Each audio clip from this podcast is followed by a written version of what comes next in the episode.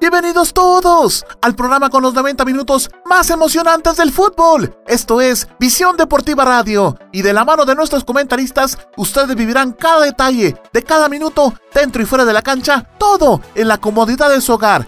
Arnold Rivera, Osvaldo Valdés, Gerardo Álvarez, Juan Pablo Santizo, José González y Heidi Mazariegos le harán vibrar con la pasión del fútbol a partir de este momento. ¡Comenzamos!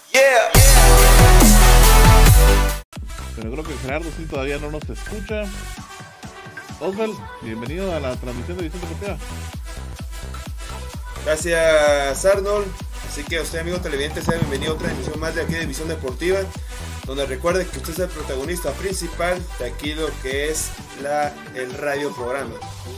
Y bueno, vamos a empezar con todo, con lo que son el análisis, el debate del fútbol internacional y por supuesto nacional, así como mencionan nuestros amigos, vamos a mencionar lo que son las bajas de los equipos, que tenemos varias y por supuesto ya la hemos publicado en todas nuestras redes sociales. No sé cómo, cómo estamos ahora con el audio de mi amigo Gerardo. ¿Y andarás por ahí?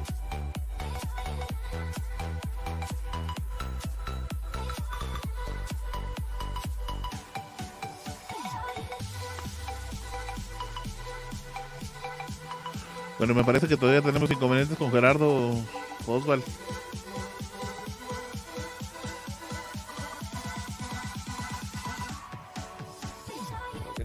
Compañeros, buenas noches. Gerardo, bienvenido. ¿Me escuchan ya por ahí? Ahí estamos, Gerardo.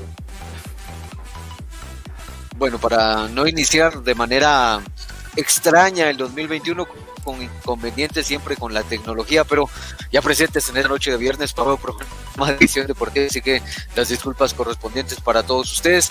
Y pues muy contentos de iniciar este 2021. el programa en el que yo estoy así de que, como saben, es un placer enorme poder hablar de fútbol y pues empezar a enterarnos de todo lo que acontece tanto el fútbol nacional e internacional, noticias interesantes, partidos atractivos en este fin de semana, así de que pues ya estamos preparados por, para llevarles a ustedes toda la información que tenemos. Bueno, vamos a comenzar platicando entonces y como siempre les digo, pues todavía no tenemos una presentación visual de, de nuestro primer segmento, que es el fútbol internacional, pero escuchemos. Llegó la hora de hablar del fútbol internacional. Eh, vamos a comenzar platicando un poquito sobre la Liga de España y qué es lo que sucede con esa liga tan importante. Así es que Gerardo.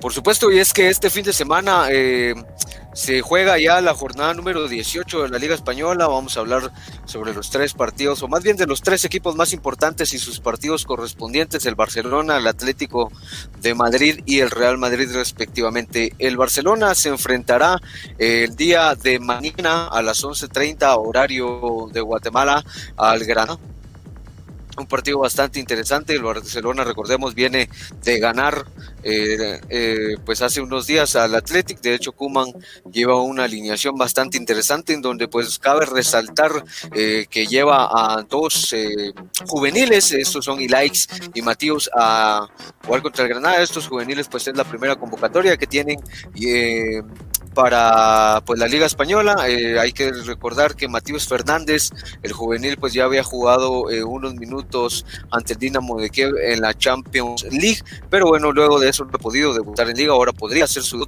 entonces bastante interesante lo que presenta Kuman luego de eso, pues no hay mayores inconvenientes para el estratega holandés del Barcelona, más que pues sí la falta de Lenglet en el fondo, luego de eh, pues ser uh, percibido con tarjeta amarilla en el, en el juego contra el Athletic de Bilbao, pues eso eh, le lleva a acumular eh, al jugador francés y pues se perderá este partido contra el Granada, podría ahí de empezar como sustitución de inicio, eh, podríamos ver a un Titi pero bueno, ya lo decidirá eso Kuman, pero de momento pues eso es lo que depara el Barcelona. Bastante interesante la encuesta Diego Martínez, el está también del Granada, daba algunas eh, palabras bastante interesantes en la conferencia de prensa previo al encuentro, en donde decía pues que más allá de la concentración y de un buen juego que ellos tenían que demostrar, pues tenía que suceder algo con el Barcelona, alguna desconcentración, incluso mencionó de que el Barcelona tendría que tener algún mal partido como para que ellos pudieran eh, pues eh, obtener un resultado resultado positivo. Recordemos de que el último partido que se dio entre este equipo de Granada contra el Barcelona lo terminó ganando el Granada, de hecho, por un marcador de 2 a 0. Y bueno, ahora esperemos qué es lo que depara el día a las 11.30 en horario eh, de Centroamérica, en horario guatemalteco. Luego de eso, eh, pues el partido, eh, bueno, este es en un horario antes, eh, el encuentro entre el Atlético contra el Athletic de Bilbao, un partido bastante interesante. Noticias interesantes, esta tarde de viernes en España cayó pues una nevada en la capital de Madrid, lo cual pues complicó el viaje del equipo del Cholo Simeone a tierras... perdonen, a a tierras de... Eh, perdón, por aquí tengo el apunte. Bueno, a tierras del Atlético para jugar esto en el estadio de Bilbao. El, este partido pues tiene previsto hasta el momento ser jugado a las 9 eh, horas con 15 minutos de la mañana, como siempre en horario guatemalteco, a las 6 y cuarto en horario de España, pero se puede complicar debido a lo que les menciono de pues la complicada situación eh, climatológica que hay en estos momentos en la capital española, entonces se espera ver si al final el Athletic de Bilbao puede realizar el viaje desde Bilbao a Madrid o bueno, si no, pues ya se estará eh, pues reacomodando el horario de este partido, pero de momento está previsto que sea el día de mañana a las 9 horas con 15 minutos. Eh, otro partido interesante, eh, el Osasuna se enfrentará también este fin de semana al Real Madrid. De igual manera, el Real Madrid tiene, tuvo problemas para poder salir de la capital española en el, vuelo que se dirigía hacia, pues, eh, a donde iba a ser el destino del partido. Al final el Real Madrid pudo realizar casi a la medianoche el día viernes. Recordemos que pues allá eh, tienen un eh, aproximado de siete horas adelantados en el horario, entonces pues alrededor de la medianoche en Madrid pues pudo despegar ya el vuelo que los iba a dirigir hacia pues las tierras de eh, Pamplona para poder pues enfrentarse el día de mañana a las 2 de la tarde va a ser el partido en horario guatemalteco una contra el vamos a revisar cómo está eh, pues, en posición para ver eh, qué tan interesante y cómo se podría mover en este fin de semana. El Atlético de Madrid sigue siendo el líder con 38 puntos, lo sigue el Real Madrid con 36, luego de eso se encuentra el Villarreal con 32, el Barcelona, pues que se ha recuperado en estos últimos partidos, ya se encuentra en la, en la cuarta posición con 31, la Real Sociedad, que bueno, estaba teniendo un, buen eh, desempeño en estos, últimos, en estos últimos partidos, pero bueno, al final empezó a decaer, ya se encuentra en la quinta posición con 30, el Sevilla en la sexta con 27, el Granada en la séptima, en la séptima posición con 24, en la octava se encuentra el Celta Vigo con 23, en la novena el Athletic Club de Bilbao con 21, en la décima el Cádiz con 20 puntos. Así que veremos si hay movimientos en la clasificación en las posiciones esta liga española.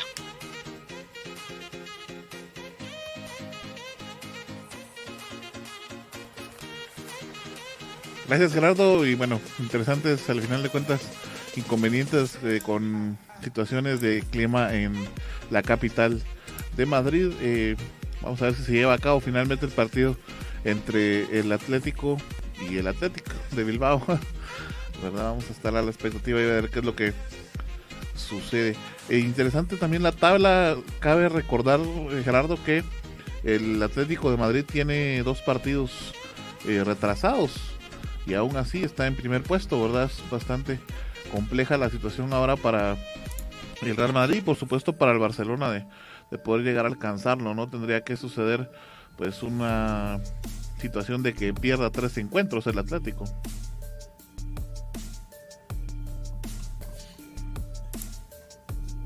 Sí, de hecho, muy buen actuar el Atlético de Madrid hasta el momento, pero como vemos, ya se empiezan a cortar las diferencias. Veíamos hace pues algunas eh, jornadas al Barcelona ni siquiera apareciendo entre los 10 primeros y ahora lo vemos por ahí en la cuarta posición y poco a poco eh, vemos que se empiezan a cortar las distancias, pero sí, es importante acotar de que el Atlético de Madrid sigue siendo el superlíder hasta el momento con dos partidos eh, pues de diferencia, con dos partidos menos.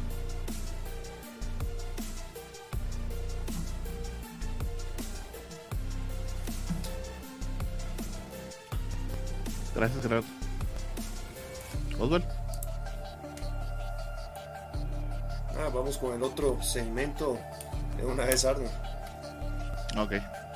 Bueno, pues eh, déjeme contarle que en la liga italiana siguen sucediendo sorpresas eh, bastante interesantes, por supuesto, que tenemos que platicar.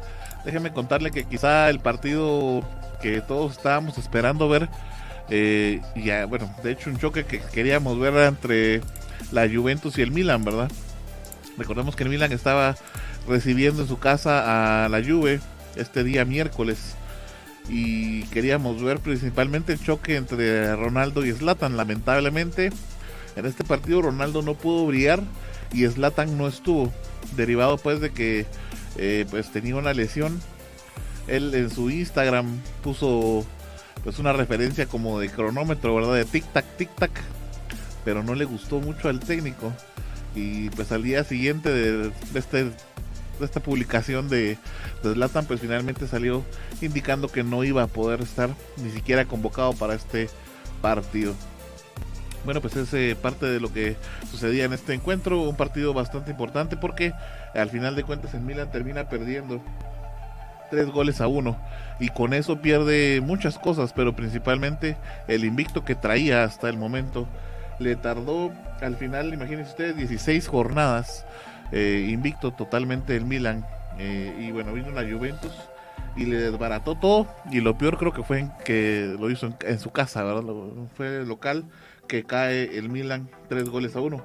Déjeme contarle que Chiesa fue el anotador de dos goles y McKenny eh, pues terminó rematando el último gol con el que el Milan pues finalmente caería.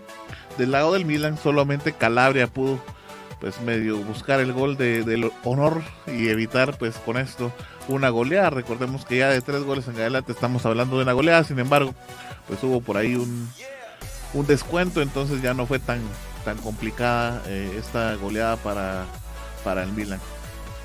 Eh, con esto pues la tabla queda bastante abierta y principalmente a quien le convino más este esta caída del Milan fue al Inter de Milán. Déjeme contarle que el Milan actualmente se encuentra con 37 puntos, sigue en primer puesto, pero ya se acercó el Inter a un, a un punto nada más. Ya el Inter de Milán se encuentra en la segunda posición con 36 puntos. Más abajo encontramos a la Roma en el tercer puesto y por supuesto a la Juventus en el cuarto, que le subió también para avanzar un poquito y subir eh, está prácticamente a 7 puntos de, líder, que en este caso sigue siendo el Milan, pero ya no es el Milan imbatible que se había mostrado, por lo menos, ¿verdad? Hasta, hasta los últimos eh, días. Bueno, por ahí tenemos la tabla ya en la pantalla. Y bueno, podemos ver que entonces son los cuatro puestos. Luego en la quinta posición está el Solo con 29 puntos. Y el Napoli en la sexta con 28 eh, puntos. Es así como eh, pues está actualmente la tabla de la Serie A. Y bueno, eso fue lo que sucedió más importante. Luego, bueno, contarles qué partidos vamos a tener este fin de semana. El sábado, el Milan va a recibir nuevamente al Torino a las 13:45 de Guatemala. La Roma y el Inter se van a enfrentar el domingo a las 5.30. Es interesante que sea hasta ahora porque sí lo va a poder ver. Recordemos que en Questaltenango por lo menos va a haber un corte de energía bastante largo. Así es que esto todavía alcanza a ver los 5.30 de la mañana. La Roma contra el Inter. Eh, el Parma, la Lazio eh, se van a enfrentar a las 8 de la mañana. A la misma hora se enfrenta el Udinese y el Napoli. Y la Juventus ese mismo domingo, pero hasta las 13 horas con 45 minutos. Esos eh, son los encuentros que tenemos para este fin de semana. Bueno, sí, más que todo ahí resaltar el partido de, Milan contra la Juventus, ya que se rompió el récord que va el equipo del AC Milan, que ya tenía bastante tiempo en, lo que era colocarse en las primeras posiciones de la, de la Serie A y bueno, ahora que tiene la, tiene la oportunidad, pues ahí está, ¿verdad? Solamente queda cortar lo que es la diferencia con, con Inter que está acechando por el primer puesto. Y bueno, ¿quién más que tú que cortar esa racha? La Juventus, que ahora está comandando por Cristiano Ronaldo. Un partidazo que se vivió ese día, lamentablemente para el equipo de Zlatan Ibrahimovic, para lo que es eh, Teo Hernández y compañía, se vivió lo que fueron varias, eh, varias oportunidades perdidas para el equipo rosonero. Ahí está, 3 a 1. Enhorabuena para el equipo de la vieja señora. Si Osvaldo, nos vamos ahora al lago de la liga inglesa. Hay una copa que se está jugando, ¿verdad? Así es, se está jugando lo que es la, la Carabao Cup. Esta copa solamente es a un solo partido y esta semana, precisamente el día martes y día miércoles, se dieron estas dos semifinales. Déjenme contarles que las dos semifinales fueron entre los equipos este, Tottenham contra Brentford y el derby de Manchester, que es Manchester City contra Manchester United. Venía comentando, estos partidos se, se este martes y miércoles. El primero de ellos fue el martes, cuando Tottenham recibía al Brentford y anotaba el primero de tantos Sissoko. Este gran mediocampista que a minuto 12 anotaba el, el primer tanto para los Spurs, para el equipo de José Mourinho que bueno, ahora en la final tendrá un viejo conocido como rival, precisamente como director técnico, pero más adelante les voy a explicar quién es ese viejo conocido. Pues ahí tenemos de imágenes también lo que es un gol anulado para Bradford. Este Bradford es un equipo de la segunda división de, de Inglaterra y llegar a esas instancias que son las semifinales es un gran logro para este equipo inglés. Se dieron varias acciones del juego. Finalmente anularon el gol y aquí veíamos el segundo tanto del Tottenham con lo cual se tensió la eliminatoria precisamente del surcoreano Son, Son Heiming, como se le dice popularmente Sonaldo, eh, que en la semana pasada eh, había anotado su gol número 100 vistiendo la, la camisola del Tottenham Hotspur y bueno, ahora sigue ganando que hablar porque anotó el segundo tanto definitivo para el Tottenham con lo cual se ganó su pase para el final de esta Carabao Cup que vuelvo a repetir solamente se juega a un solo partido.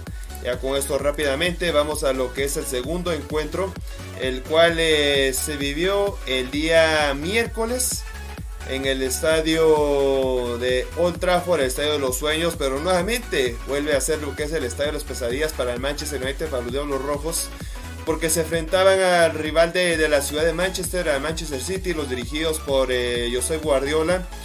Eh, unos ciudadanos que está, es, aparte de ir entre los primeros puestos y hasta ahora de lo que es la Premier League, también está entre los mejores clubes de, Europa, ya metidos en los octavos de final.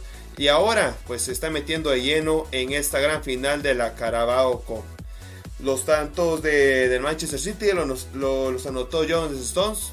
Aquí vemos el primer tanto, el defensor que bueno consiguió un rebote afortunadamente, con lo cual abría el marcador en el Old Trafford, vuelvo a repetir.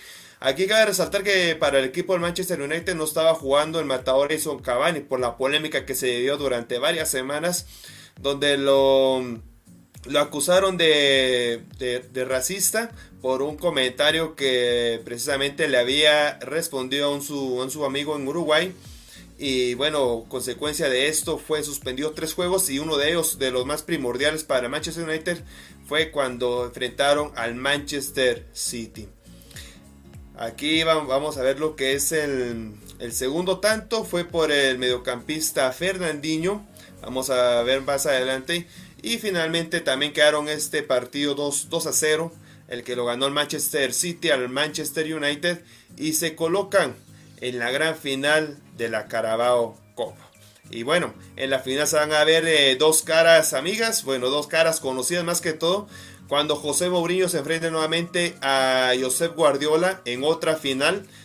Solamente que ahora con diferentes equipos recordamos estas grandes rivalidades que tenían esos dos grandes entrenadores cuando estaban en España con Real Madrid y también lo que es el Barcelona se enfrentaron en la Copa del Rey, en la Liga Española, también llegaron a enfrentarse en la Champions League y ahora se enfrentará en otro torneo internacional que es la Carabao Cup solamente que José Mourinho dirigiendo al Tottenham Hotspur y José Guardiola dirigiendo al Manchester City. Déjenme decirles que la gran final se va a vivir el próximo eh, 25 de abril en el estadio de Wembley donde juega la selección de Inglaterra por supuesto y será a las 9 de la mañana. Así que la, gran eh, primera final de, Inglaterra se, va a vivir entre el Tottenham versus Manchester City. O si, si lo quiere ver en, otro panorama, será José Mourinho versus Josep Guardiola. Esto es la, la Carabao compañero, la, la Carabao compañeros de lo que es la gran competición en Inglaterra.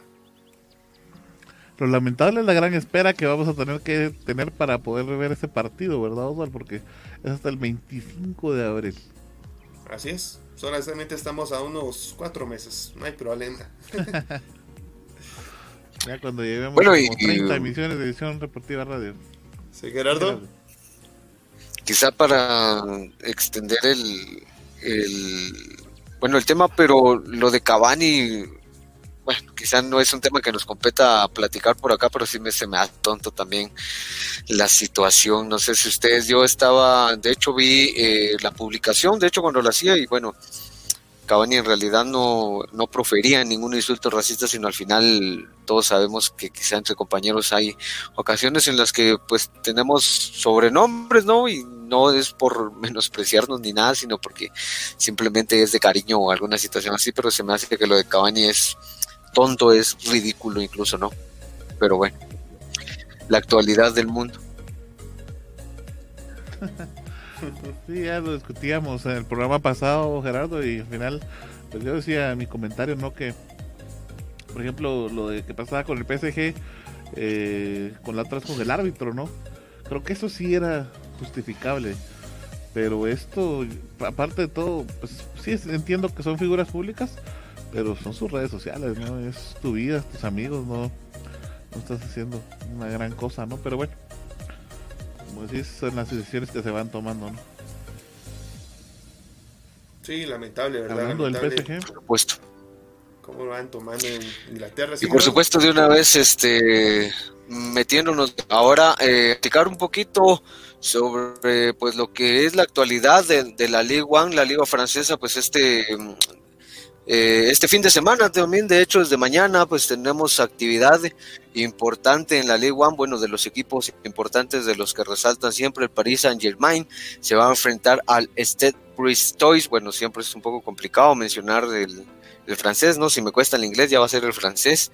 Por ahí un partido bastante interesante, eh, bueno, Pochettino ya dirigiendo de lleno al equipo de el del Paris Saint Germain por ahí con algunas bajas, este Neymar que todavía viene de recuperarse, de hecho no va a estar en este encuentro todavía Neymar, recordemos que tuvo una lesión pues bastante complicada en el mes de diciembre, entonces pues Pochettino no contará con él, pero sí espera contar en los próximos partidos y por ahí pues un, eh, una noticia interesante que se daba en esta semana, bueno más bien eh, salía, mm, ¿cómo decirlo? Pues una ¿qué les, diré yo? Sí, noticia, digámoslo así, debido a pues el bajón que ha tenido Mbappé en las últimas jornadas, el, eh, su rendimiento pues llamaba la atención para varios en la liga francesa y de hecho había un doctor, de hecho eh, Bernard Fabre, experto en el tema de coronavirus, salía a responder algunas dudas sobre esto y le preguntaban en realidad por qué era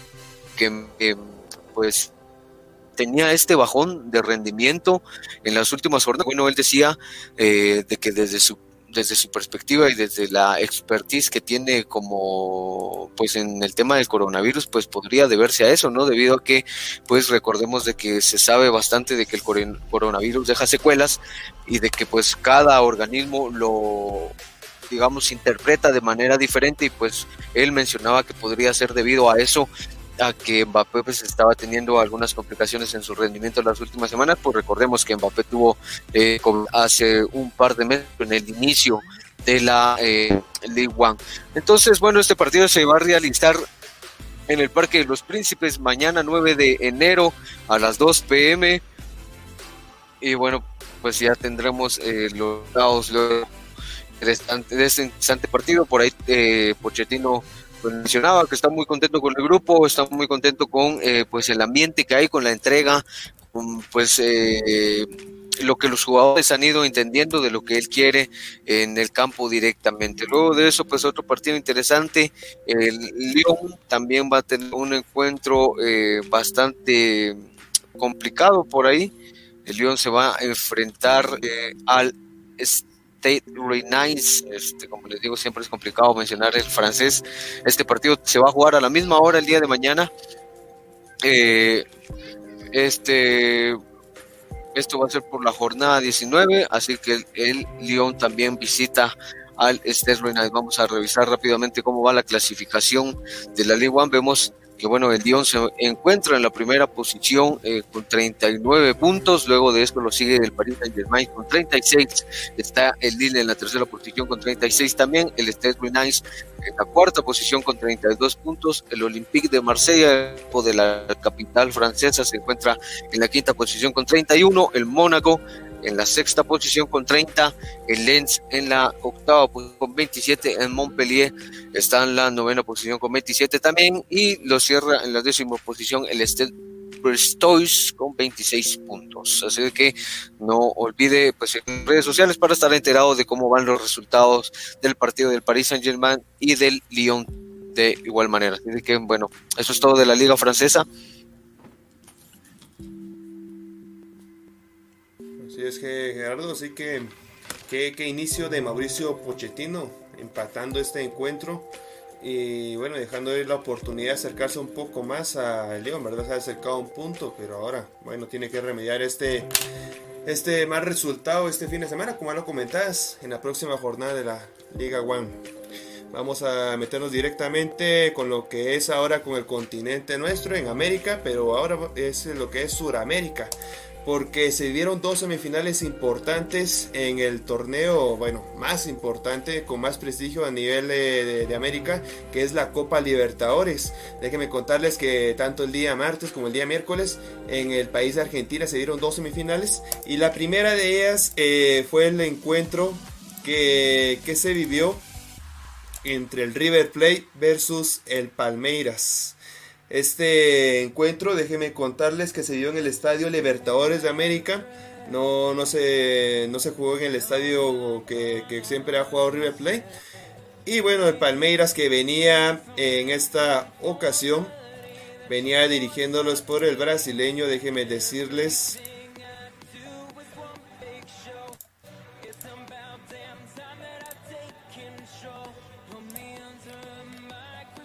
por el señor Moreira Ferreira y de parte de River Plate Marcelo Gallardo.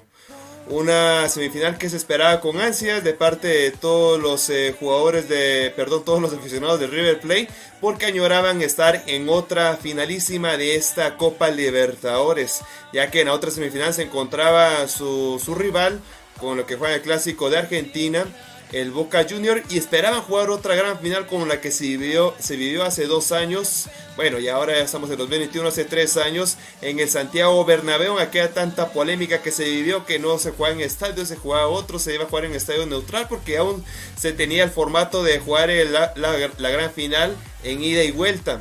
Ahora, como ya sabemos, es solamente eso, es un partido, la, la, gran final, y es un estadio neutral. Pero en esta ocasión, como lo repetir, fue en el Santiago Bernabéu, la gran final de la Copa Libertadores. Una final que varios soñaban, ¿verdad? Eh, así que, mi punto de vista, yo también esperaba una gran final de estas porque ya antes se seguía bastante este equipo de la bombonera, la, Boca Junior. Y bueno, recordando esa gran final cuando River Plate le, ganó al, equipo de Boca Junior, una final histórica por alguna razón que se vivió en el extranjero, en el Santiago Bernabéu. Y bueno, ahora se esperaba que otra vez volvieran a repetir esta gran final. Pero bueno, tienen enfrente a 12 equipos brasileños. El Palmeiras enfrentando al River Plate. Ya vemos las imágenes de este encuentro. Pero no se esperaba lo que se venía encima para el equipo de Marcelo Gallardo. Porque un, eh, un eh, Palmeiras que empezó a anotar desde el minuto 27. Vamos a ver aquí más adelante lo que fueron los, los goles ya de parte del jugador Barbosa. Anotó el primer tanto al minuto 27. Ya con esto se, se, aperturaba lo que era el marcador. Aquí vemos este derechazo que mandó a cruzar totalmente al portero de, River Plate. Lo venció totalmente, con lo cual, bueno, habría lo que era el carnaval en, en Argentina, los, los brasileños. Y se venía el primer tanto.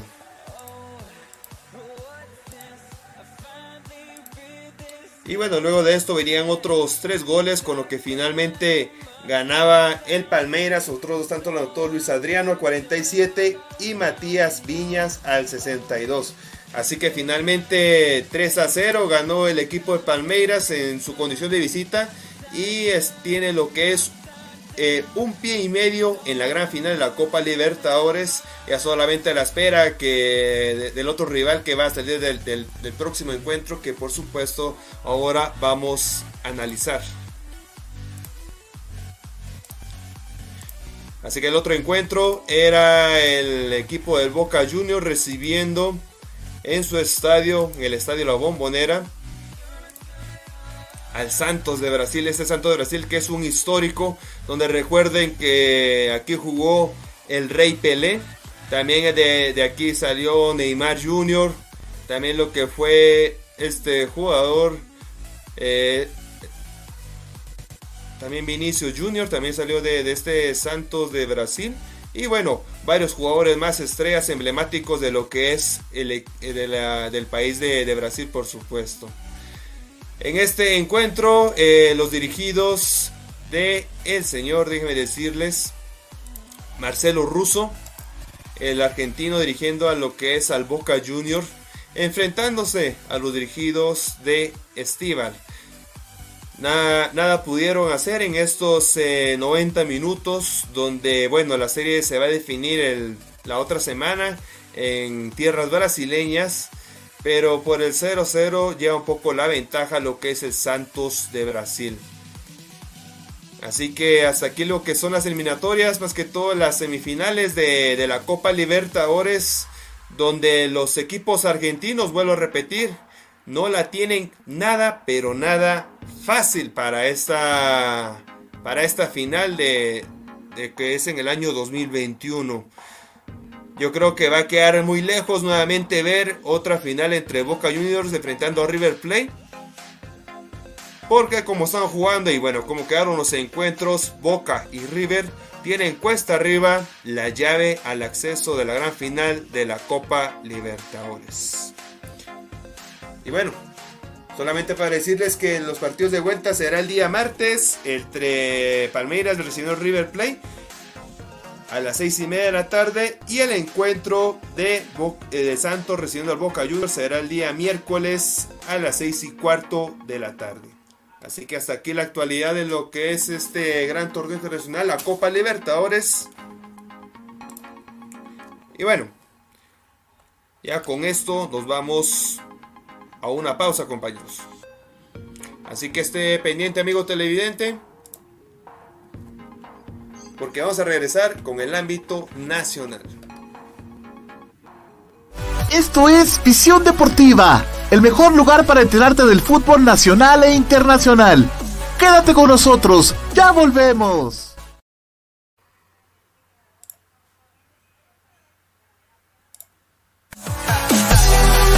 Recuerda que puedes sintonizar Visión Deportiva Radio los días lunes y viernes de 7 a 8.30 pm a través de nuestra radio en línea y de todas nuestras plataformas digitales. También puedes buscarlo en su podcast en tu plataforma de streaming favorita. ¡Te esperamos!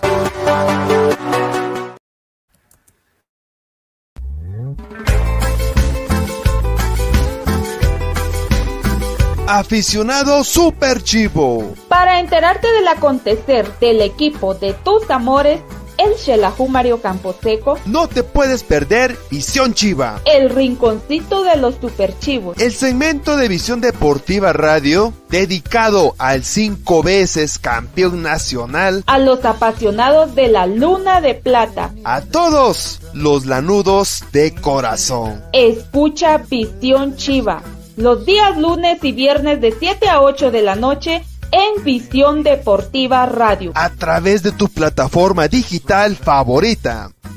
Visión Deportiva, donde vives mejor todo tu fútbol y en un, solo, lugar.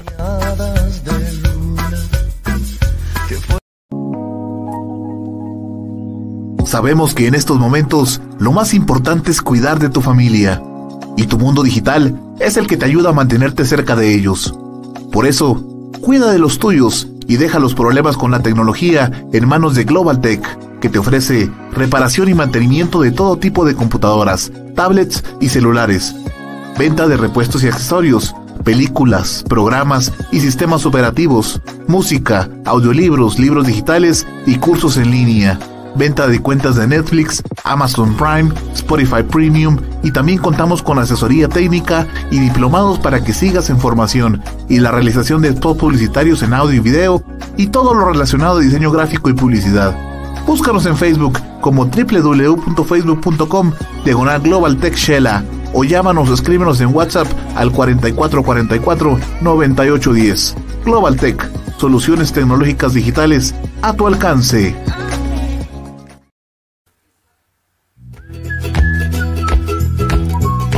Semanas tienes una cita con el fútbol. Visión Deportiva Radio es un programa de fútbol diferente, con noticias, análisis, estadísticas, entrevistas, comentarios, historia y un poco de buen humor. Los ingredientes perfectos para enterarte del fútbol que tanto te apasiona. Esto, por supuesto, de la mano de expertos comunicadores periodistas del medio futbolístico. Sintoniza Visión Deportiva Radio los días lunes y viernes a partir de las 7 pm en tu plataforma digital favorita. Síguenos en redes sociales como Visión Deportiva Oficial y empieza a vivir todo tu fútbol en un solo lugar. Gracias por continuar en nuestra sintonía. Esto es Visión Deportiva, el hogar del fútbol nacional e internacional.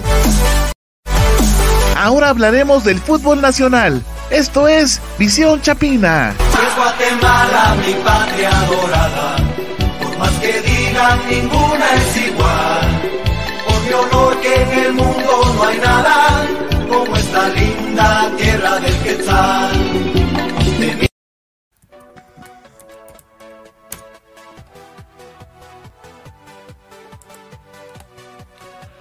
Bueno, gracias por estar eh, con nosotros eh, acá en Visión Deportiva. Seguimos platicando de fútbol. Nos toca platicar un poquito del fútbol nacional, no sin antes. Eh, pues queremos agradecerle a todos los amigos que han estado comentándonos y dejándonos sus saludos acá en el área de, comentarios. A nuestro amigo Santos Pérez, a Alex Rodríguez, que también nos está monitoreando por ahí el sonido, a Juan Botzoc y a Odilo Paul, que son pues de aquellos fans destacados de nuestra página de los cuales nos sentimos muy orgullosos y agradecidos con ustedes por siempre estar pendiente de lo que hacemos acá en Visión Deportiva. Déjenos saludarle, por favor, déjenos su comentario y también, por supuesto, sus opiniones sobre los temas que vamos a tocar en este instante, que son de Liga Nacional. Eh, principalmente vamos a comenzar con lo que es, eh, pues, toda la, eh, la primera división, la primera división. Así es que vamos a dejar para esto a nuestro amigo Gerardo que es el experto acá de la primera división. Así es que vamos, Gerardo. Por supuesto que sí, muchas gracias. Bueno, y es que tenemos eh, muchas noticias interesantes. La primera división, recordemos, terminó pues ya el torneo de apertura eh, hace un par de semanas, el final entre Sololá y Aurora. Aurora terminaba siendo el campeón del torneo apertura. Eh, pero bueno, luego de eso, como sabemos, ya pues empezaban a dar todos los movimientos en respecto a bajas, altas, eh, nuevos técnicos, este, incluso cambios de junta directiva en los equipos que conforman la primera división del fútbol guatemalteco. Uno de los equipos que suele pues llamar mucho la atención es de los que resalta del suroccidente del país, el equipo de Marquense, pues tenía algunas complicaciones al final del torneo. Bueno, recordemos que se quedaba el equipo de Marquense sin poder clasificar y sin poder llegar más allá, eh, sin poder conseguir nada importante en la preparación, ya tres temporadas el equipo de Marquense, pues ya eh, en esa liga de ascenso del fútbol guatemalteco y de hecho ya el día de ayer eh, pues Marquense confirmaba eh, la nueva junta directiva, esto después de que la junta directiva anterior prácticamente abandonara el equipo, decidiera pues dejarlo a, a pues a merced de lo que fuera y eh, de hecho daba el equipo a la municipalidad de San Marcos para que pues ellos se hicieran cargo de, de, pues, de las riendas del equipo de, eh, del club marquense. Pues luego de esto pues la municipalidad de San Marcos se puso a trabajar arduamente y a conformar un equipo de, de, pues, de trabajo, valga la redundancia, para ver quiénes iban a ser los directivos y los que iban a estar eh, pues al frente del club marquense. Y bueno, pues ya como les mencionaba, el día de hoy, eh, el día de ayer, perdón, se hacía oficial quiénes eran eh, pues los integrantes de la nueva junta directiva. Interesante. Déjenme mencionarles que pues el presidente es el señor Hernán Maldonado, el vicepresidente Rocael Barrios, por ahí el secretario es Rubén de León y el gerente deportivo eh, es Joaquín el Quincho Álvarez, recuerdan este jugador emblemático de hecho del Deportivo Marquense, eh, muchos años eh, militando en las filas del club de los Leones y bueno, ahora pasa a ser parte de la junta directiva como director deportivo, lo cual es bastante interesante, recordemos, de, como les decía, un jugador bastante interesante en su momento, un defensa muy férreo, un defensa con mucho, con mucha potencia eh, bueno, interesante también. Y bueno, esperamos de que Marquense pues vuelva a las riendas del triunfo y por supuesto que pueda regresar en su momento a la Liga Nacional.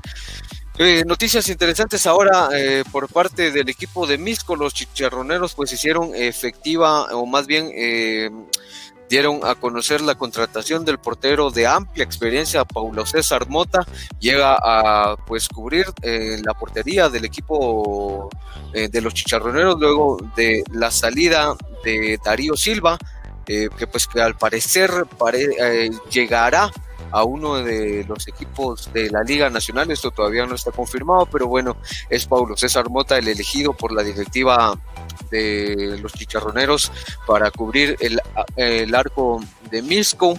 Recordemos que Misco hizo un buen torneo, pues al final no le alcanzó a Misco, se quedó por ahí en los cuartos de final. Y bueno, pues eh, también por César Mota que tuvo eh, un breve paso por Telios, ahora llega a eh, pues el equipo de Misco. Por ahí Mictlán también se empieza a reforzar. Llegaba eh, un jugador también de mucha experiencia en la Liga Nacional. Ahora pues militando en el Deportivo Mictlán, este es el jugador Juan Valenzuela, es un jugador muy interesante, con mucho desequilibrio, pues ahora que buscará tener eh, pues toda esa experiencia y pues poder llenar eh, para poder llenar pues los vacíos que tiene Mictlán, que también es un buen torneo, pero no le alcanzó y pues empieza a reforzar algunas bajas confirmadas. Eh, para el equipo de Mictlán, pues se ha anunciado de momento la baja de Eric Leiva, Dani López, Juan Moreno, Jerry Díaz, King León, Germán García y Oscar García, pues son los jugadores que están de baja hasta el momento pues en el equipo del de, Deportivo Mictlán. Pues también el equipo de Chimaltenango empezó a reforzarse y pues da a conocer también que contrató a un delantero eh, brasileño. Eh, los eh, Cisnes pues siguen anunciando refuerzos para el siguiente campeonato y pues de hecho la junta directiva dio a conocer que llevó a un acuerdo con el delantero brasileño Federico da Silva eh, quien será pues uno de los refuerzos para el torneo Apertura 2021. Eh, da Silva llega procedente del equipo de Sacachispas, pues, eh, en el cual militó el último año y es recordado por pues, anotar algunos goles contra los Monteros cuando lograron ascender pues, a la Liga Nacional. Ah, eh, se me olvidaba comentarles también que el equipo de Marqués, esto pues eh, era una noticia que tenía que guardar y que se las tenía que dar hace unos momentos, pero eh, ya Marqués incluso ya empieza a mover sus piezas, empieza a pues dar a conocer quiénes son las nuevas incorporaciones y ya la junta directiva en una conferencia de prensa pues confirmó la contratación de un delantero eh, bastante conocido por ellos, el argentino Juan Manuel Caballo de 39 años. el, sudamericano regresa al equipo eh, después de su destacado paso en la temporada pasada y pues llevará a Marquense, eh, en lo cual llevó a Marquense al subcampeonato del torneo Apertura 2019. Eh, bueno, esto recordemos no le alcanzó al equipo de los Leones para ascender finalmente, pero es importante en la presentación, eh, de hecho bastante interesante la presentación porque fue al final por videollamada que la junta directiva pues presentaba a este delantero eh, brasileño, argentino, perdón, y bueno, es así que los Leones se empiezan a armar para el siguiente torneo. Por ahí también noticias del Deportivo Sololá, los murciélagos que ahora pues tienen una baja bastante interesante.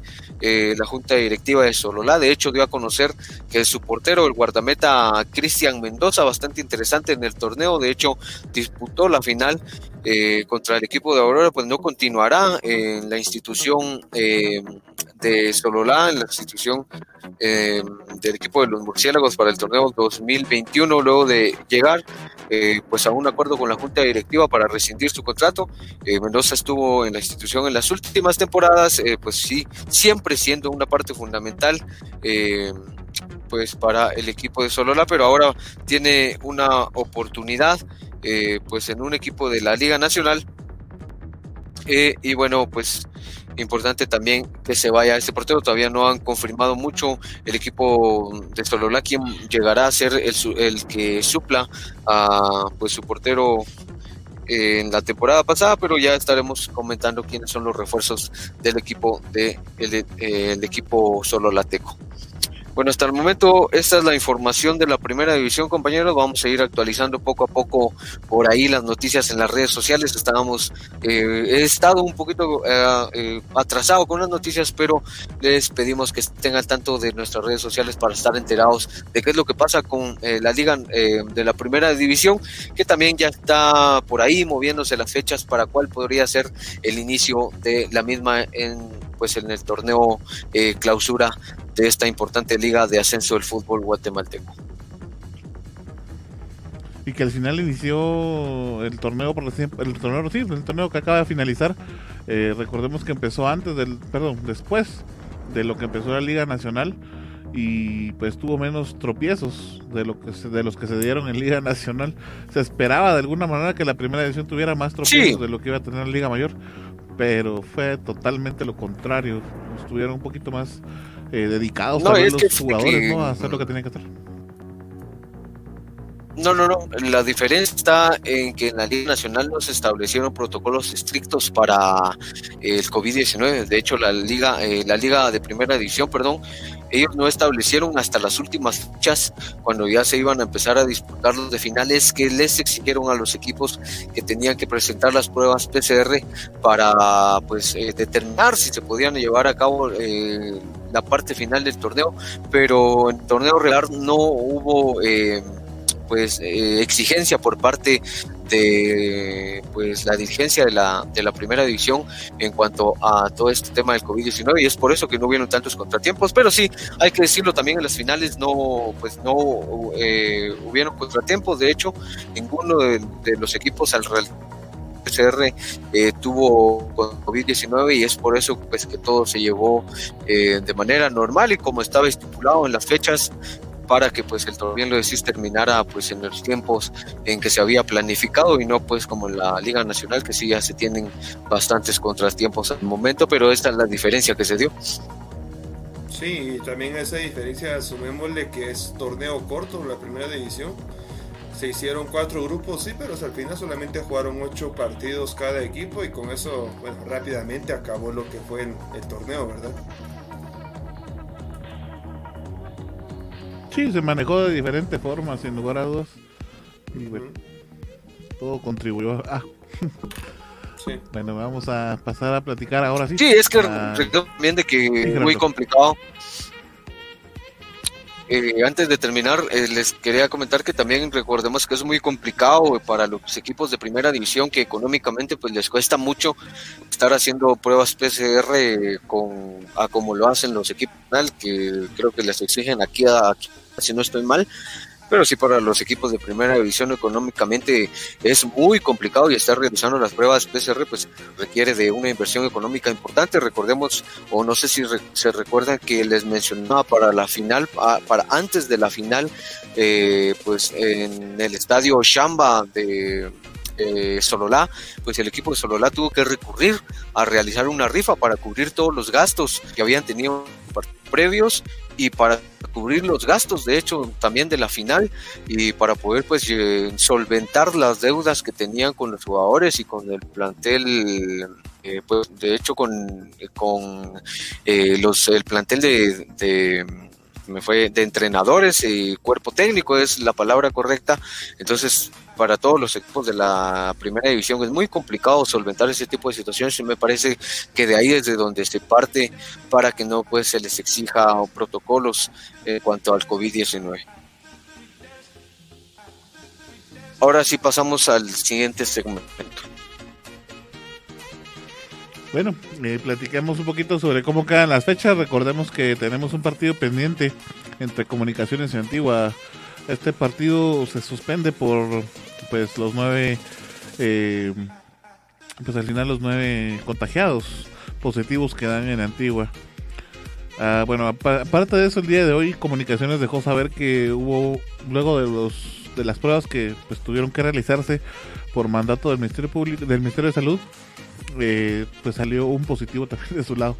Eh, todavía no tenemos el dato de quién es, no lo han dado a conocer. Vamos a ver si más adelante por ahí se filtra la información y tenemos la primicia de quién es. Bueno, déjeme contarle que el partido de los cuartos de final de vuelta, eh, pues se van a jugar, ya tienen fecha. Es una reunión un poquito complicada en donde comunicaciones, Malacateco y Iztapa, creo que era el otro equipo, pedían que se cancelara el torneo eh, pues obviamente no, no, la liga no accedió a eso. Eh, Xelajú Caposeco por su lado decía que si se había obligado a Sanarate a jugar, también deberían de obligar a, Antigua. Era la medida quizá más justa para contribuir a lo que le habían hecho a Sanarate, pero también era avalar y de alguna manera justificar que la liga había hecho bien en obligar a Sanarate a jugar, ¿verdad? Y tampoco se, se aprueba, y para mí estuvo bien que no lo hiciera porque de hecho lo que hicieron con Sanarate, a mi gusto muy personal, no tenía que haber sido así. Finalmente entonces la liga dice, bueno, pongámosle una fecha y ya lo hicieron. Se va a jugar el domingo 17 de enero. Esto va a ser a las 18 horas, un horario un poquito atípico. Pero bueno, como va a ser en el Doroteo en muchos flores, pues algunas actividades que se dan ahí. Recordemos que es un estadio aparte de todo. Eh, pues que se utiliza para otras situaciones, ¿verdad? Entrenos, y demás que bueno, son los que están de momento autorizadas por esa misma situación. Se da hasta las 18 horas, obviamente a puerta cerrada. Es como se va a jugar entonces el cuarto de final de vuelta que queda pendiente. Luego de eso, entonces eh, se jugaría eh, en qué fecha las semifinales.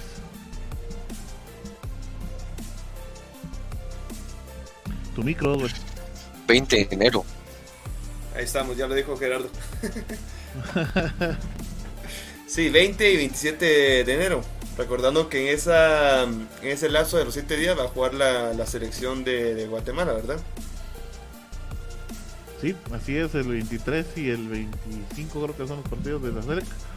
Entonces, uh, bueno, 20-27. Y la final se estaría jugando 31 y 3, ¿no? 3 de febrero. No. Por eso, 31 y 3 de febrero. ¿Qué día, qué día serían? Jueves y domingo, no. Exacto. Miércoles, sábado y miércoles. Perdón, ah. domingo y miércoles. Qué raro, la final, final, digámoslo así, va a ser entre semana entonces. Sí. 3 de febrero. Sí, porque ya imagínate, ahorita ya están con los fichajes y todo y eso va a afectar mucho las finales. De hecho, y me voy a adelantar de una vez al siguiente tema, y perdón que me vaya a saltar tu, tu, información, pero creo que es necesario, por ejemplo, lo que sucede en Municipal. Ramiro Roca ya está negociando con otro equipo de, de fuera para darles la primicia con el Real España. Ya está negociando por ahí Ramiro Roca y el torneo aquí no acaba y es candidato municipal a llegar a una final. Entonces, ahora la pregunta es cómo va a jugar Ramiro Roca realmente este, este ah. torneo. Incluso ya estaban empezando a decir que la última vez con Iztapa se había hecho el lesionado y situaciones de ese tipo. Entonces, tenemos que sí o sí Llegará tu momento, Arnold, llegará tu momento, tranquilo. Ahorita vendrá el segmento municipal donde vamos a debatir este tema. Claro, dale. no, y no solo eso. Por ejemplo, también lo de Alexis Mata con Shelahu, ¿no? Es otro tema por ahí que también pasa por lo mismo. Ahorita vamos a hablarlo, Gerardo, si no nos vamos a quedar ahí hablando. Pues que, es que aparentemente ya... Sí, ahorita, avancemos, pues, ahorita vamos, a, vamos a llegar a eso. Vamos. Así para que empezamos a debatir sobre todo esto. Vamos a ver, vamos a ir ahora con la información de Sacachispas, así es. Sacachispas. tenemos las primeras, bueno, la baja que, que dio para el equipo Zacachispas le dieron esta semana para lo que es eh, la junta directiva que el delantero mexicano Omar López ya no estaría más en los planes de, de Alejandro Larea. Bueno, y cabe destacar que Alejandro Larea va a seguir al mando del conjunto de la S. Omar López, de 31 años, en este torneo Apertura 2020 anotó un total de 8 goles. Así que con, ah, lo, que, anotó este, este delantero López es uno de, bueno, de, los, de los delanteros que, que, se metieron a la, pelea al goleo. Aunque sí, Ramiro Roca se fue demasiado lejos, ¿verdad? Pero lo que es la noticia aquí, que Omar López ya no es más delantero de, del conjunto de la S. Ahora vengo con una bomba que se venía dando desde el día lunes, durante todas las semanas estuvo hablando de este gran jugador que podría venir a lo que es el conjunto Zacachispas, más que todo que es un mundialista, uno de, de gran carrera futbolística y no hablo ni más ni menos que de Egidio Arevalo Ríos. Déjenme contarles que este jugador uruguayo, Egidio como se le dice en el ámbito futbolístico, el Cacha, ha estado con conjuntos como lo que es el Peñarol de Uruguay, Monterrey de México, también eh, lo que es el, el, conjunto de Tijuana de México, el Palermo de Italia, Chicago Fire de Estados Unidos, eh, los Tigres de, de, México, Monarcas, Atlas, Chiapas, Veracruz de México, el Racing de, de Argentina y también estuvo con el Deportivo Municipal de Perú. Ya en, los, en la última, en el último equipo que estuvo en Uruguay es con el Sudamérica. También a resaltar de este gran mediocampista defensivo, el Cacha Ríos, es que con su selección de, de Uruguay estuvo compitiendo en 98 partidos de, de titular. Y cuando estuvo en, lo que es en acción, por supuesto, con la que la, la selección charrúa, estuvo en dos mundiales, en el Mundial de Sudáfrica 2010, cuando llegaron al cuarto puesto en esta gran selección charrúa, por supuesto que fue recordada por, por muchos. También en el Mundial de Brasil 2014, cuando llegaron a los octavos de final, y también con la selección de, de Uruguay, también estuvieron compitiendo en la Copa Confederaciones del 2013, donde obtuvieron lo que es el cuarto puesto. Así que este es el gran palmarés de, del Charrúa, Egidio Arevalo Ríos. Y también cabe resaltar que ya tiene lo que es la, edad de 39 años, pero por supuesto no, no hay que, no hay que menospreciar, men, menospreciar, lo que es este, este gran rendimiento de, del, del mediocampista Charrúa que va a venir a poner en práctica todo lo que tuvo en su gran recorrido a nivel mundial. Ya con esta noticia tenemos en Zacachispas también que ya se presentaron a entrenar eh, lo que es el Cacha Martínez junto a otro extranjero que es Jonathan Lozano. Este jugador colombiano que su posición habitual es eh, defensa central. Ha estado equipos como lo que es Deportivo Pereira de Colombia, Jaguares de Córdoba de Colombia, en el territorio guatemalteco también estuvo ya con comunicaciones, sus chitepeques y ahora viene a parar a las tierras de Chiquimula con la SD Zacachispas, lo que es Jonathan Lozano. Y bueno, se han surgido varios cambios con el conjunto de la S porque no quieren perder lo que es la, la categoría. Y también contrataron a un eh, portero experimentado, que eso sí, eh, estuvo en su última temporada en la primera división pero no eh, opaca la gran trayectoria de Maynor Padilla, que es nuevo arquero de Zacachispas.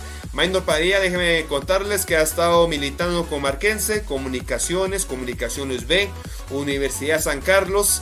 Y el último equipo fue los Gallos de San Pedro, donde lamentablemente se quedaron a un paso de, la final de, esta eh, primera edición de esta apertura 2020.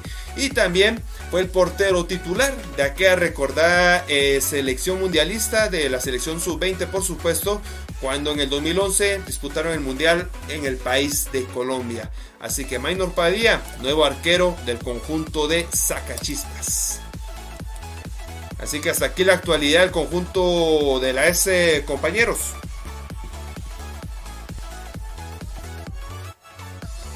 Lo platicamos. Sí, lo de... Persona...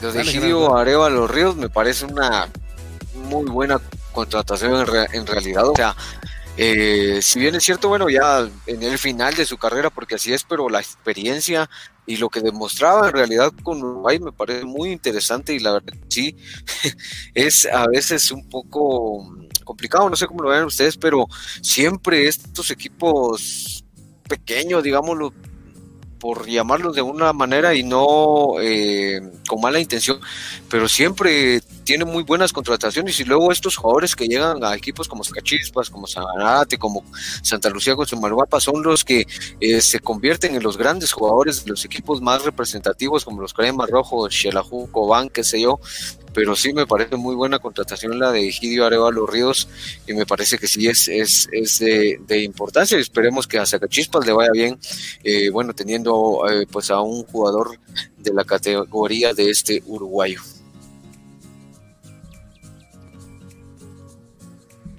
Sí, yo iba a comentar que platicábamos con Oswald, estábamos debatiendo un par de estas notas que estaban en nuestras redes sociales y mm, pues decía que Zacachispas está demostrando que se quiere quedar en Liga Nacional, se está reforzando con todo. Y pues bien lo decís, Egidio Arevalo tiene una experiencia bárbara hasta en el Mundial de Sudáfrica 2010 con Uruguay y demás.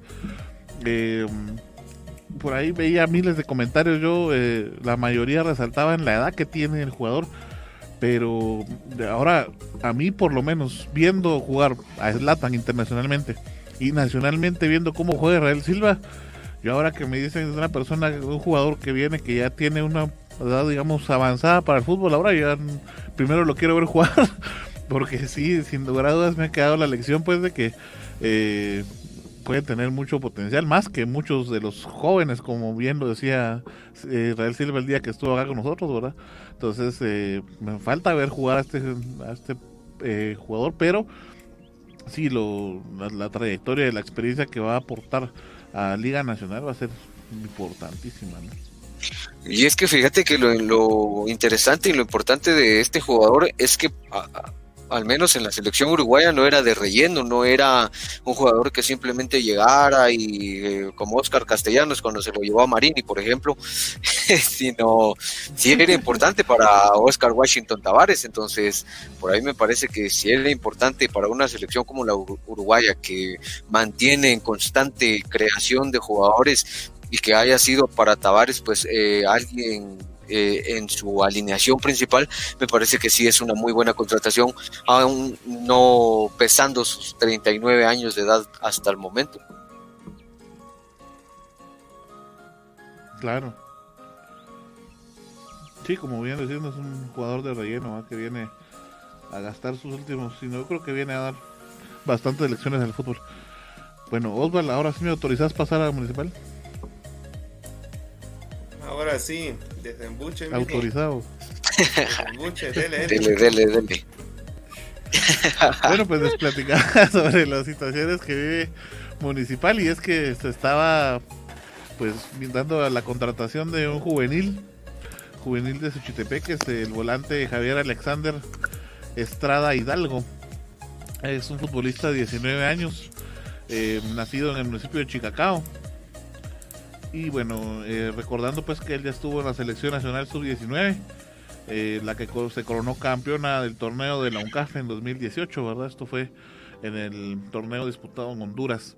Es eh, la contratación pues más reciente que ha hecho Municipal y les platicaba, ¿verdad? De situaciones que se están dando porque el torneo se ha alargado tanto, pues, situaciones que vive, por ejemplo, el equipo de Municipal eh, dado el caso pues de lo que es platicaba Ramiro Roca, ¿verdad? Que ahora ya tiene pues propuestas internacionales y ya lo está pensando.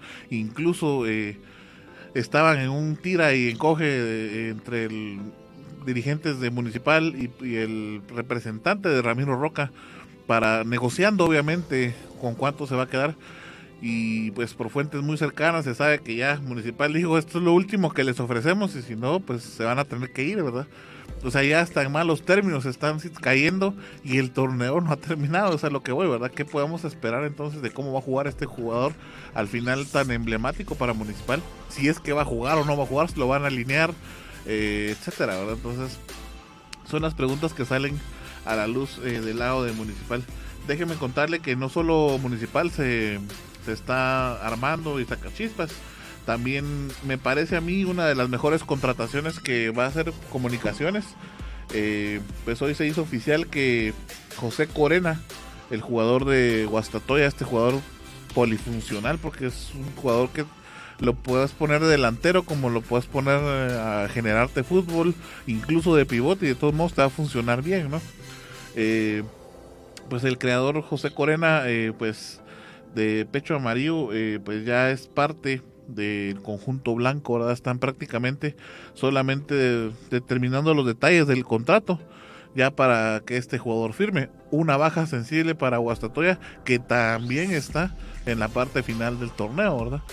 Que eso era lo que les platicaba de la situación de los equipos eh, en esta parte de para pues para el final del torneo.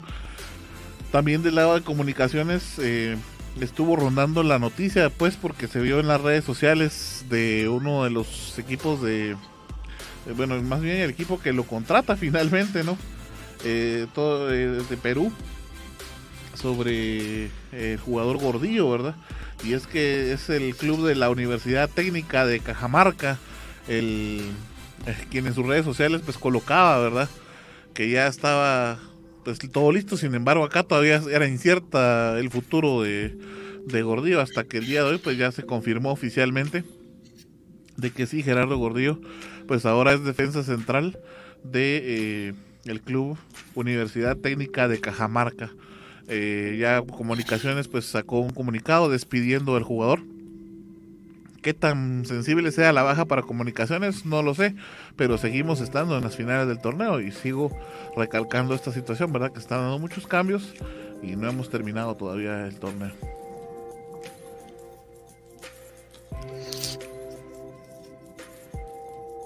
Sí, bueno, y a veces cuando se pone de debate qué se debe hacer con el torneo, ¿no? Si terminarlo como quieren algunos clubes o seguir adelante, porque imagínate o imaginemos que se vuelve a trazar, que por ejemplo ya se tiene prevista la fecha y acordado entre comunicaciones y Antigua de que se juegue el 17 el partido que ellos tienen atrasado y se llega a todo y bueno, se tiene como hasta ahora el 20 y el 27 las semifinales y el 31 y el 3. Pero qué pasa si uno de los equipos vuelve a tener problemas con esta cuestión del COVID-19? ¿Hasta cuándo se va a extender el torneo? Es muy complicado, en realidad es muy complicado todo lo que está sucediendo porque imagínate, ahorita ya hablamos que tenemos fecha hasta febrero febrero, cuando el, el torneo normalmente termina a mediados de diciembre, por ahí y ahorita, bueno, ya dos meses atrasado me parece por ahí complicado, pero sí con algunos eh, contratiempos van a llegar, van a tener que afrontarlo o al final a ver qué es lo que decide la Liga Nacional también. Y el otro torneo lo quieren terminar en mayo, bueno, eso es lo que se había hablado, imagínate cómo se va a jugar ese torneo corriendo. Para jugarlo fines de semana y miércoles, jueves, ¿no? Exacto. Pero sí, todo lo que. Ahora, bueno, si querés. Eh... Arnold. Sí, Gerardo. Que te decía que si querés que platiquemos un poquito de lo Roca. Eh, eh, me parece también complicado porque, bueno, te ofrecen una oportunidad de jugar en el extranjero, pero ¿a dónde, no? Me parece que Honduras no es como un paso importante para un jugador como Roca y lo que ha demostrado en la Liga Nacional, o sea, no hay mucha diferencia entre el fútbol de Honduras, aunque quizás sí haya una pequeña brecha, pero no es como que haya eh, tanta diferencia entre ir a jugar a Honduras que quedarte a jugar acá, bueno, desde mi punto de vista, ¿no? Porque igual lo económico también para los jugadores como Roca, que tienen un buen torneo y que es parte de el hecho de que incluso nosotros como medio de comunicación pues venimos y halagamos al jugador en su momento por el buen trabajo que hace, entonces también los jugadores se, se van de, y se elevan, eso es parte de que al final terminan pidiendo cantidades exorbitantes de dinero, ¿no? Y por un buen torneo y quizá el otro torneo ya ni siquiera rinda lo mismo porque ha sucedido con muchos, vienen y hacen un torneo extraordinario, ¿no? Recordemos a, este jugador, eh, se nos fue el nombre, eh, bueno, no recuerdo el nombre de este jugador. No nos vayamos tan lejos. Pero hay mucho. de Gambetta, lo de Gambetita Díaz. Eh, sí, sí. Pero fíjate que Isaula es el, nombre, de, el apellido más bien de este jugador, Oscar Izaula, si recuerdan. Eh, tuvo un torneo extraordinario metiendo goles por aquí por allá y se subió y luego que quería cantidades exorbitantes y que no había ningún equipo en la Liga Nacional que lo quisiera y al final llegó, hizo pocos goles y al final dónde terminó Oscar Izaula no sabemos en dónde estará, pero bueno, hay muchos casos de esto, pero es lo que les menciono, un torneo bueno y los jugadores pues ya también eh, se elevan, sobre todo mucha cuestión por ahí de los representantes que empiezan pues a exigir muchas cantidades de dinero y bueno, al final esperemos a ver qué es lo que termina pasando con este jugador que sí es muy importante y tiene mucha potencia, yo lo he halagado en muchas ocasiones, pero me parece que también no son las formas, ¿no? Pero bueno, así es el fútbol actual, se maneja por dinero más que por intención de jugar, que por el amor al fútbol, pero así es en estos tiempos actuales. Isabela es entrenador ahora de un equipo hondureño y por ahí se estaba pues viendo la posibilidad de traerlo como técnico a Malacatán. Eh, pero eso se va a dar probablemente en un par de años, no, les extrañe verlo más adelante de nuevo, pero ahora como técnico, ¿verdad? Yo creo que lo que es el amor a la camisola ya se quedó demasiado atrás, Gerardo. Ahora lo que están viendo es la parte económica. Tal vez le, ofrecieron más a Ramiro Roca en lo que es el equipo hondureño y bueno, es como todo trabajo, ¿verdad? Donde te van a pagar más, vas a ir vos y ahí se quedó. Eh, de eso también vamos a hablar más adelante de un eh, jugador de, de Mario Camposeco que también me imagino que también ya, dio, de por sí ya dio todo lo que tiene que ver aquí con el encuentro Lanús, perdón, con el equipo Lanús. Y de plano por la misma razón que también a él le están dando un poquito más de dinero por el factor económico y, bueno, lo que ahora está viendo ese bienestar para él y su familia, pues de plano se va ir para el otro equipo, ¿verdad? Ya lo que es el amor a la camisola creo que hay muy pocos, muy contados, muy contados ahora, ahora vemos, ¿verdad? Ahora a ver qué, qué pasa. ¿no? Pero si querés de una vez pasemos al segmento, Oswald. Sí, sí. Antes de, porque vamos a discutir sobre ese tema, eh, hay dos, lo que son dos, dos audios de, de, dos jugadores que hablaron esta semana para, para Visión Deportiva, por supuesto. Aquí vamos a tenerlos, eh, estos dos grandes jugadores. El primero de ellos es eh, José Castañer, que nos está hablando sobre la preparación que tienen y más que todo que ya saben lo que es el, día o la fecha que van a jugar esta semifinal. No se sabe contra qué equipo, pero sí se sabe lo que es la fecha. Vamos a los entrenos después de, de un partido muy importante, el cual nos jugábamos el pase a semifinal. Gracias a Dios pudimos hacer muy bien nuestro trabajo y lograr ese, ese pase y bueno, sabemos que también no hemos logrado nada, que de ahora en adelante viene lo más difícil. Es un pase de semifinales que todavía es incierto con quién nos va a tocar, pero son rivales importantes, rivales que, que, nos van a complicar y vamos a trabajar para estar preparados para ese partido. Sí, tenía muchas ganas de, de poder estar en el primer partido. Eh, no llegué por también por tener precauciones y creo que fue la mejor decisión del cuerpo técnico y, del cuerpo médico. Y bueno, creo que tuvo sus, frutos porque en el partido de vuelta creo que no tuve ninguna molestia ni nada y pude colaborar con el equipo, como igual que lo hicieron los demás compañeros y esperemos ahora poder estar al 100% para, para los siguientes partidos.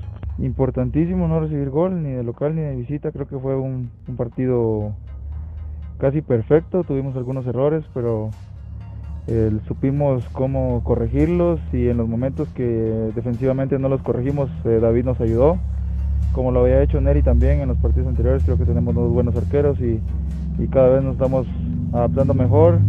Y bueno, creo que el mejor cierre que hemos hecho pues nos ha ayudado a, tener mejores resultados de cara a la, a la, fase final. Será aún más difícil dependiendo de lo, de lo que nosotros hagamos. Nosotros hacemos nuestro trabajo muy concentrado con muchas ganas, con que queramos demostrar que sí queremos clasificar hacia la gran final, eh, va a ser importante cómo, cómo demostremos eso dentro del terreno de juego. Entonces, como te decía anterior, no, no hemos ganado nada de momento, es muy importante que tengamos los pies sobre la tierra y para poder seguir adelante. Sí, muy, muy importante el gesto de la gente, creo que con todo lo que se vive, aún así arriesgan por el amor a los colores del equipo, por, porque tienen identidad del equipo, que, están muy apasionados y nosotros agradecidos con eso. Más sin embargo, eh, esperamos que darles esa alegría en la gran final y que podamos ser esos campeones que ellos necesitan, ellos que desean de hace mucho tiempo. Esperamos que en Dios que así sea.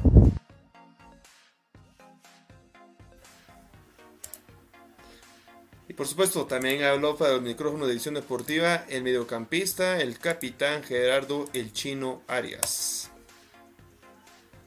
No, primero que nada, pues contento, agradecido con Dios por darnos la oportunidad de estar entre los mejores cuatro. Y creo que eso para uno en cierta forma lo motiva y, y tenemos claro lo que, lo que queremos. Estamos trabajando con tranquilidad, obviamente con, con, la intensidad necesaria para poder mantener el ritmo de competencia que se pierde siempre, pero eh, tenemos las miras puestas en lo que queremos y estamos trabajando de la mejor manera para poder llegar al objetivo y llegar bien a ese a esa semifinal, independientemente con quién sea el que toque. Y claro, creo que para nosotros fue fue muy motivante, pues dimos un paso importante, eh, supimos manejar la serie y muy contento por eso, muy contento porque cada uno de los compañeros y el, grupo entero pues se entrega al máximo y eso es bueno para, para cada uno de nosotros y para la institución que es lo más importante, ¿no? Sí, claro, como, como todo, como tiene que ser siempre, una semifinal, independientemente con quién sea el que te toque, es una semifinal y, y siempre, siempre pues las exigencias son altas, las exigencias van a ser más altas siempre y nosotros contentos de estar acá y estamos trabajando fuerte para poder llegar al 100% a este partido. Esperamos en Dios de que todos estemos eh, bien para que seamos opción para acá, para cuerpo técnico y pues ellos sabrán a quién mandar al terreno de juego para ese para esos partidos, ¿no? Sí, yo creo que la disposición que tuvimos y que tenemos, hemos tenido a lo largo del, del torneo, la disposición de cada uno para poder hacer las cosas bien más la experiencia que se tiene para poder jugar estas series, pues ha ayudado bastante. Creo que eso es motivante y vamos por buen rumbo y esperamos en Dios pues dar, dar otro paso importantísimo que, que nos hacía falta nosotros como futbolistas y, y, bueno, darle una alegría a la afición que tanto se lo merecen. Sí, claro, creo que eso es motivante y muy importante para nosotros. Tenemos bien claro que sabemos que la gente acá la afición siempre está apoyando al máximo y nosotros lo, lo, que queremos siempre es esforzarnos para darle una alegría a ellos porque es lindo poder ver siempre que, que la gente pues apoya y está siempre al 100% y esperamos seguir así por buen rumbo y al final pues estar todos contentos.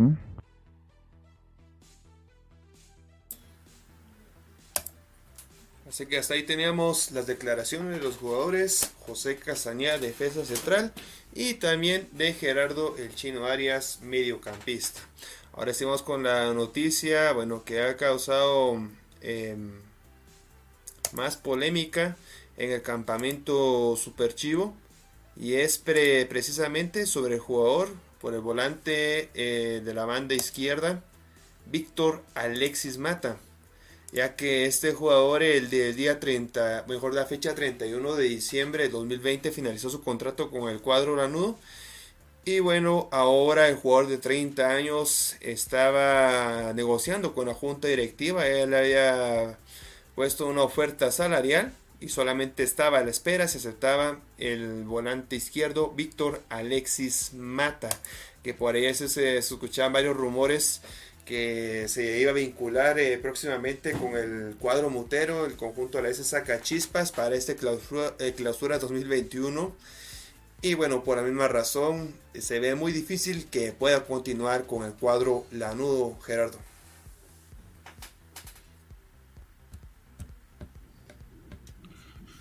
Bueno, y, mm, la pregunta sería, eh, qué tan relevante es que se quede Víctor Alexis Mata. Vos decías hace unos momentos que ya dio todo lo que tenía que ver con el club y en realidad no sé, es complicado porque me parece un jugador bastante interesante, de mucho desequilibrio y que, bueno, en, su momento me parecía que era un titular indiscutible, luego tuvo por ahí un bajón en su rendimiento y ahora pues eh, es un recambio importante, pero me parece que en estas instancias, no sé qué pensé vos, y vos también, Arnold, que bueno, son muy críticos y a ver qué dicen de lo que voy a mencionar.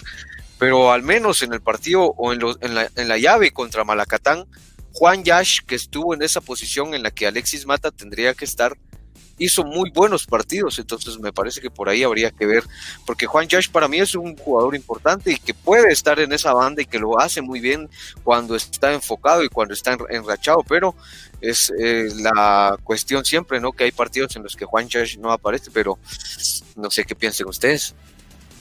No, y precisamente, fíjate Gerardo, que el partido que no lo vi para nada bien fue en el encuentro de ida, en el estadio Mario Camposeco ya tenía contra Antiguo Guatemala, creo que fue que también en el Estadio Mero Camposeco cuando estaba prácticamente arrastrando las piernas Juan Yash. Y en este encuentro más o menos se dio, ¿verdad? Pero en el último encuentro, en el partido de vuelta, en el Estadio Santa Lucía, sí se vio de, diferente manera Juan Yash. Eh, con ese pase que le dio a Joshua Ubico, ¿verdad? Así que fenomenal lo que fue esa, esa gran jugada. Y también en esa banda puede jugar Edwin Rivas, Tambito Jr cuando colocan en la parte del fondo a Edwin Fuentes y se proyecta de una manera bastante bastante buena lo que es Edwin Rivas por esa banda. Y precisamente por él fue que llegó el, el segundo gol de, de Camposeco, bueno, el primero, mejor dicho, contra lo que fue de Malacateco, no, no, contra Sanarate, en la última jornada, porque si fueron dos goles, por ahí me estaba yo confundiendo, pero contra Sanarate por ahí llegó el segundo gol, porque por esa banda hizo el centro y bueno, por ahí hemos visto también lo que eran más goles, eh, precisamente por Edwin Rivas. Eh, dos jugadores que pueden jugar ese puesto de Víctor Alexis Mata y como bien lo estaba diciendo Gerardo que últimamente se, se había venido para abajo lo que era su rendimiento futbolístico. Y bueno hasta aquí yo no yo no he visto nada más verdad tal vez los primeros dos o tres encuentros sí se miraba que ahí era titular indiscutible como bien decías pero de ahí tuvo su bajón y ha sido lo que es un gran cambio. Eh, recuerdo uno de sus últimos encuentros cuando jugó de titular fue contra Guastatoya, cuando se esperaba que ya finalmente se le fuera a ganar al equipo Pecho Amarillo en el David Cordón Hichos. Y él tuvo en sus pies uno de, los goles posibles para Campo Camposeco, pero no, no lo pudo hacer. Y hasta ahí quedó la de las actuaciones de Fíjate vos de que mm, me ponía a recordar ahorita que quizás Mata bajó su rendimiento desde que fue convocado a selección. Selección. Desde esos partidos, eh, cuando se fue con Amarini y no tuvo participación con la selección cuando regresó, ya Alexis Mata venía con rendimiento bajo porque Amado llevó, porque estaba siendo importante con Xelajú, estaba siendo desequilibrante, estaba teniendo mucha llegada, te acordás, desbordando por la banda, llegando hasta el área para para buscar un receptor para poder anotar, pero luego que Marini se lo lleva a la selección, bueno, ya Alexis Mata no regresa siendo el mismo. Pero sí me parece de que si no acepta eh, pues la apuesta de Shelahu al final, me parece que no, eh, que sí, eh, al final creo que voy a concordar con vos en que ya Alexis Mata podría haber dado ya todo lo que tenía con Shelahu Mario con Poseco, muy importante, muy interesante en su momento, pero sí me parece que abre la brecha bien para poder eh, con Vasco y pues que tenga eh, pues eh, futuro también con el club. Y si no pues también me parece que por ahí hay un par de jóvenes em, que vienen de las de las canteras que podrían pues estar por esa banda y hacer pues pues de aquí en adelante una carrera bastante próspera no Bueno, pues ya para concluir, yo pienso que eh, pues ningún jugador es imprescindible y lo que ha hecho Mata en Xelajumo no Camposeco, si bien es cierto, como decía Osval, tiene un rato buenos, ratos malos, si se va o se queda no va a hacer, eh, creo, gran diferencia. Eh, lo que sí es cierto es que Xelajú se tiene que reforzar, o sea, tiene que ver venir nuevos jugadores y quizá un poco más comprometidos porque pues ese fue el problema, se inició con jugadores que no estaban comprometidos y al inicio se dio, ¿verdad? Y por supuesto ahora se ve un cambio radical totalmente, entonces ya que se logró el cambio de, entrenador y que se supone pues van a traer a uno, pues, se supone que un poco mejor, ¿no? Eh, tendría que reforzar más al equipo porque todos están reforzando, se puede quedar atrás.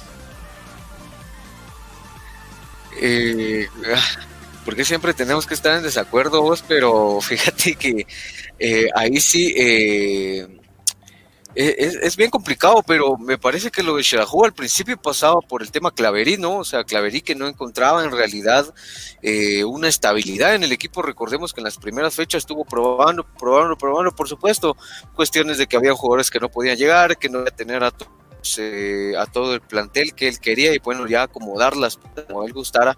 Claverín no encontraba la fórmula, me parece, de tener a un Xelajú más estable. Cuando llega, pues ahora Marco Antonio Morales, o de hecho, cuando Claverín se enferma de COVID y es Marco Antonio Morales el que toma las riendas del equipo, es cuando Xelajú empieza por, que de hecho lo mencionábamos, Xelajú, cuando no se vio bien, creo, fue en el partido contra San Larate, que, eh, o bueno, el único partido hasta ahora que yo le puedo gestionar a, Marco Antonio Morales, porque empieza con doble contención eh, en un partido que tenía que ganar sí o sí para conseguir la clasificación, pero creo que después de eso para mi punto de vista, Marco Antonio Morales ha hecho un buen trabajo.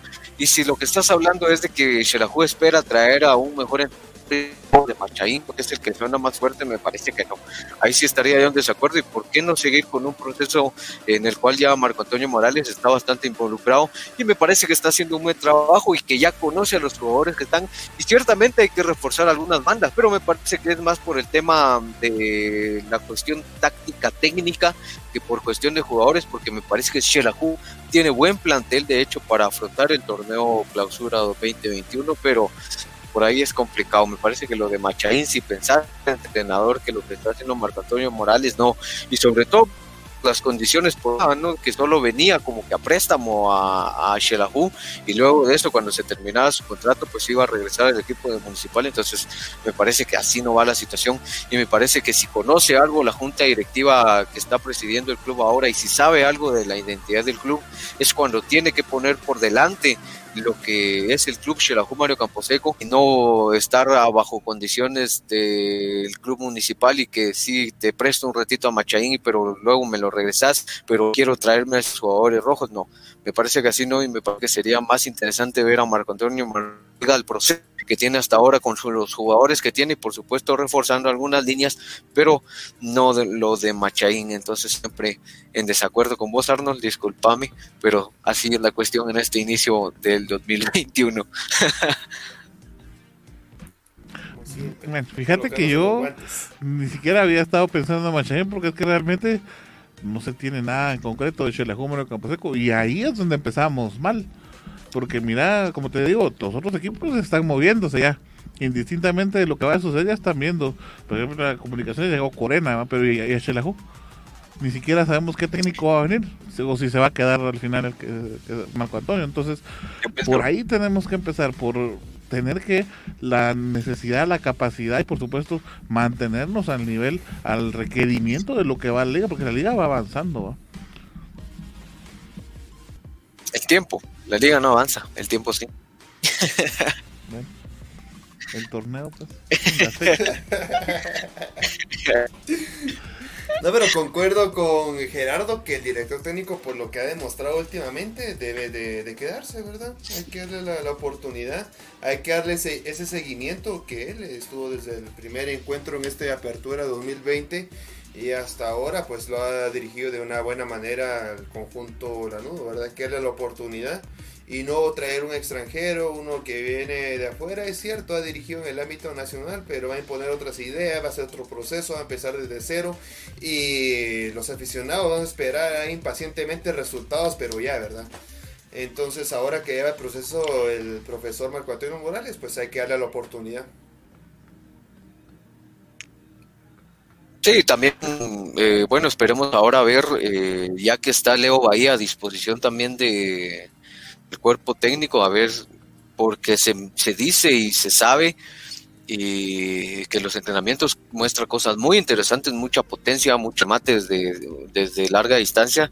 Bueno, esperemos ahora a ver si por fin también se puede ver a este jugador, que había mucha discusión también sobre eso, porque se mencionaba de que era lo que le estaba pasando al jugador. Bueno, pasa inter se sabe ahora eh, de buena fuente que pues Shelahu simplemente estaba colaborando con Mente, pero no estaba recibiendo un sueldo directamente por parte del club, pero ya está a disposición del cuerpo técnico y espere pues en estas finales sea importante y pues al final creo que tiene también el jugador mucha disposición y esperemos que lo demuestre en la cancha también.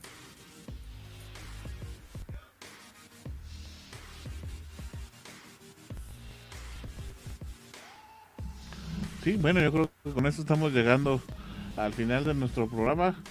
Solamente saludar a nuestro amigo José, que bueno, siempre está en sintonía por ahí de Visión Deportiva. Bueno, nos vamos. Eh, no sé si alguien tiene algo más que agregar. Gerardo.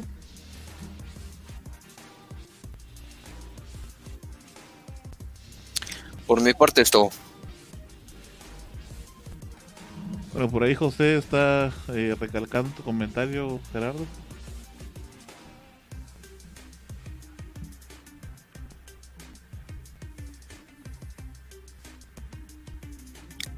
Sí, por supuesto, es que hay que seguir procesos, me parece, es el problema. Y bueno, ya hablando directamente en nuestro contexto, y Osval eh, lo sabrá bien, eh, de parte de la afición de Xelajú se exige mucho de principio y se quiere mucho de principio y los procesos muchas veces por eso es que no se respetan porque no se le da tiempo ni a jugadores ni a entrenadores para crear un proceso adecuado y que todo se vaya acoplando pero aquí es bien complicado en el contexto de Xelajú y Consejo porque se quieren resultados ya.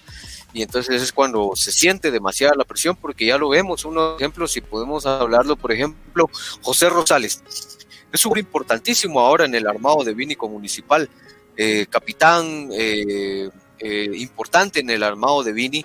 Y cuando vino aquí en el club, o cuando estuvo aquí en Xelajú, pues eh, era un jugador bueno que tenía mucho futuro, pero eh, por la misma presión que se maneja en Xelajú, no pudo destacar José Rosales y ahora lo vemos en otros tantos jugadores que podemos mencionar, que en otros equipos han sido importantes y aquí cuando vienen a Xelajú, eh, pues no se le dan las cosas, igual de directores técnicos. Entonces me parece que sería interesante que la junta directiva actual del club que pues recién ingresó, pues lo piense bien y pues que sepa y que caiga en cuenta que lo mejor es seguir pues hasta ahora como Marco Antonio Morales, que me parece lo ha hecho bien de momento. Bueno, con esto nos estamos despidiendo entonces ya de nuestro programa, así es que le vamos a dejar el tiempo de una vez a nuestro amigo Gerardo. Gerardo, solo te encargo que ya desarrollemos el arbolito de Navidad para el próximo programa.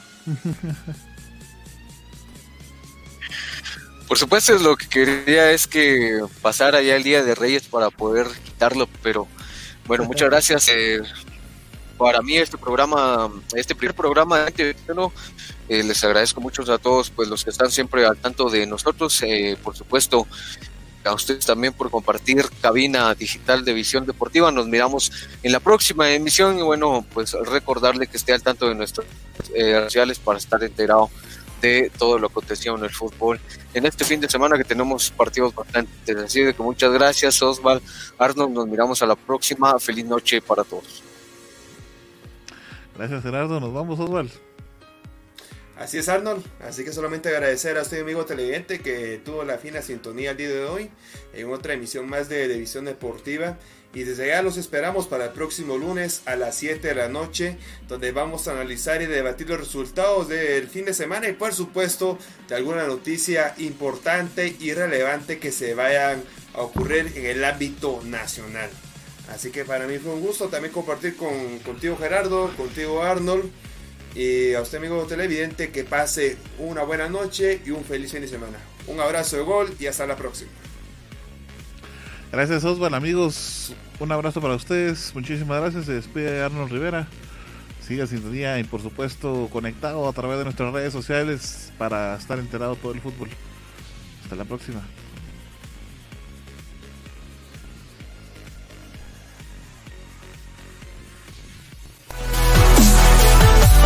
Gracias por haber estado con nosotros en una edición más de Visión Deportiva Radio. Recuerda seguir informado a través de nuestras redes sociales buscándonos en Facebook, Instagram y Tumblr como Visión Deportiva Oficial y en Twitter como Vende Fútbol. ¡Hasta la próxima! Visión Deportiva es producido por Global Production de Global Group Guatemala. Todos los derechos reservados.